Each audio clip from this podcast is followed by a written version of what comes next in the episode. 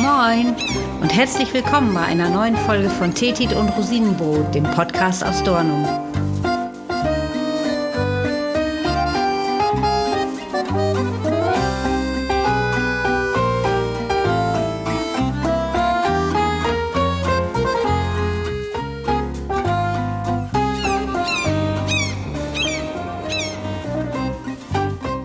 Es ist euch ja vielleicht schon mal aufgefallen und ihr habt euch selbst gefragt, warum bei uns an der ostfriesischen Nordseeküste fast alle Küstenorte auf Siel enden. Also Nesmasil, Dornumasil, Bensasil, Carolinsil und wie sie alle heißen. Hm, es ist tatsächlich kein Zufall oder gar eine Laune der Natur. Und warum und wieso so viele Küstenorte auf Siel enden, das erfahrt ihr heute. Ihr müsst euch unser Land hier hinterm Deich wie so eine übergroße Badewanne vorstellen, die ganz schnell überläuft, wenn man den Stöpsel nicht rechtzeitig zieht.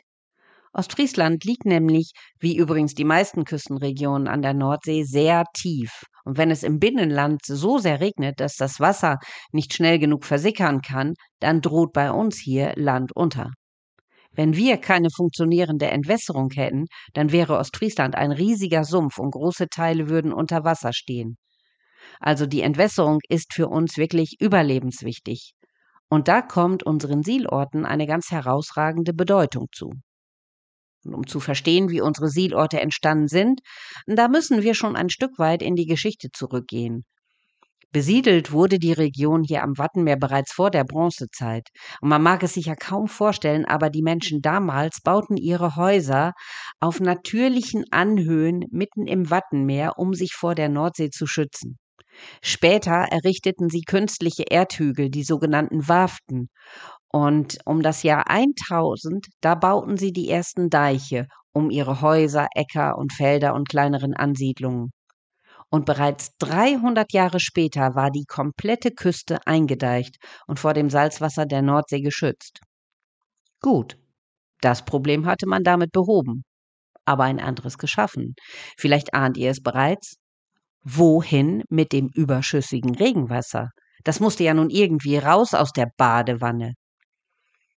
Da haben sich unsere Vorfahren ein ziemlich ausgeklügeltes Entwässerungssystem ausgedacht, das sogenannte Sielen. Sielen kommt aus dem Friesischen und heißt übersetzt die Stelle, wo Wasser ausfließen kann. Die Siele, das waren also Deichdurchlässe mit einer ganz besonderen Funktionsweise. Aber damit das überschüssige Regenwasser überhaupt erstmal zu den Sielen gelangte, legte man in Ostfriesland ein weitreichendes Netz von Entwässerungsgräben an, den sogenannten Tiefs. Und in diesen Tiefs, da sammelte sich das überschüssige Regenwasser und wurde somit zu den Sielen weitergeleitet. Die Funktionsweise so eines Siels war genial einfach, aber total effizient. Es musste zwei Funktionen haben, denn der Deicheinlass, der bedeutete ja ein Loch im Deich, also eine Schwachstelle im Deich, durch die Nordseewasser eindringen konnte, was man ja nicht wollte.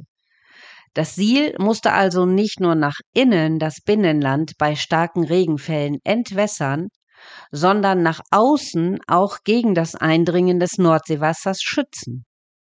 Und so waren die ersten Siele einfache in den Deich eingebaute Holzröhren, in denen mechanisch arbeitende Klappen eingehängt waren.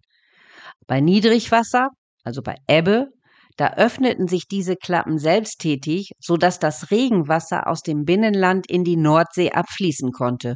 Und durch den Druck von außen, der bei auflaufendem Wasser, also bei Flut entsteht, da schließen sie sich wieder. Also ich finde, das ist ein geniales Prinzip. Es gab natürlich unterschiedlich große Entwässerungskanäle und dort, wo ein größerer Entwässerungskanal durch ein Siel abfloss, da bildete sich mit der Zeit auf der Seeseite eine Rinne im Wattboden. Und diese Rinne war ein ideales Fahrwasser für Schiffe und damit ein Top-Standort für einen Hafen. Ja, und genau so entstanden allmählich mit der Zeit unsere kleinen malerischen Sielorte. Und wenn ihr euch jetzt noch einmal aus Friesland als Badewanne vorstellt, dann sind die Sielorte hier die Stöpsel für die Badewanne. Natürlich hat sich die Technik der Sieltore im Laufe der Jahrhunderte rasant weiterentwickelt. Es fing, wie eben beschrieben, mit einfachen Holzklappen an, dann wurden es große, auch teils imposante Holztore, es wurden noch zusätzlich besondere Tore wie Sturmtore eingebaut und so weiter und so fort. Also die Weiterentwicklung der Sieltore, da gäbe es noch ganz viel zu erzählen und das würde den Rahmen dieses Podcasts wirklich sprengen. Und schließlich mussten die Siele ja auch immer leistungsfähiger werden, weil man natürlich durch das Eindeichen der Nordsee immer mehr Land abgerungen hatte, das man schützen musste. Und da, wo das natürliche Sielen nicht mehr ausreichte, um große Niederschlagsmengen abzuführen, da wurden zusätzlich Siel- und Schöpfwerke gebaut. Somit konnte man nun das Regenwasser in die Nordsee abpumpen. So ein Siel- und Schöpfwerk, das steht auch bei uns in Dornumer-Siel.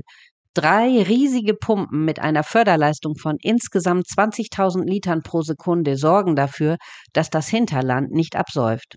14.000 Hektar können so entwässert werden. Und jetzt habe ich noch zwei Tipps für euch. Der erste, das Siel- und Schöpfwerk in Dornumersiel könnt ihr besichtigen indem ihr an einer Führung teilnehmt. Das lohnt sich wirklich, weil euch hier ein Experte erzählt, wie so ein Siel- und Schöpfwerk funktioniert und ihr erfahrt unglaublich viel über die Zusammenhänge von Küstenschutz und Entwässerung. Wen's interessiert, die Termine findet ihr auf unserer Website dornum.de. Und Tipp 2. Die vielen Entwässerungskanäle die sogenannten Tiefs sind auch wunderbare Refugien für Angler. In den Tiefs tummeln sich nämlich Fische wie Aale, Hechte, Brassen, Barsche, Rotaugen und so weiter. Und wenn ihr Hobbyangler seid, dann könnt ihr in der Touristinfo in Dornumersiel die entsprechenden Angelkarten erwerben. Rund ums Angeln findet ihr natürlich auch viele Infos auf unserer Webseite. Jo, das war's mal wieder für heute. Ich sag Tschüss, mit Annemol, eure Marlene aus Dornum.